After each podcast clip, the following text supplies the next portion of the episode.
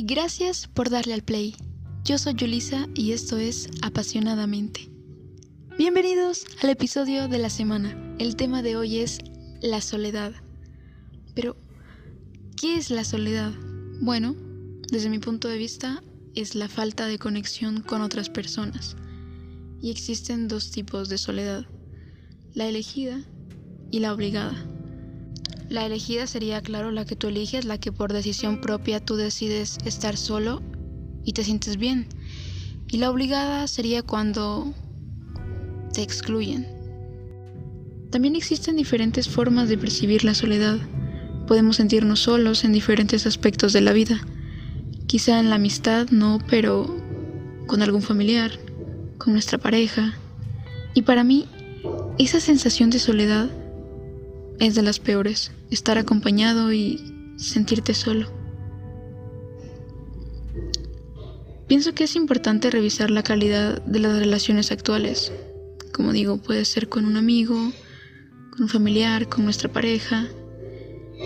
Y también es importante que aprendamos a no caer en la búsqueda constante de esa persona especial, con tal de no sentirnos solos. Porque más que esperar a que alguien nos quiera, debemos querernos a nosotros mismos. Y no, no es egoísmo. Al menos no de forma negativa. Sé que puede sonar a cliché, pero. pero es cierto.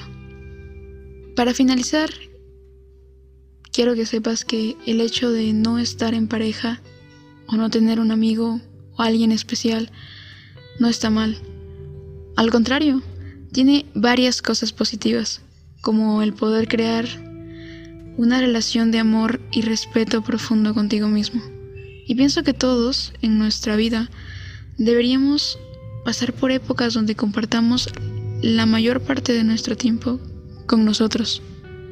Claro, yo no soy terapeuta, esto lo digo con base a lo que he vivido y a lo que he leído. Hasta aquí el episodio de la semana. Te mando un abrazo y hasta la próxima.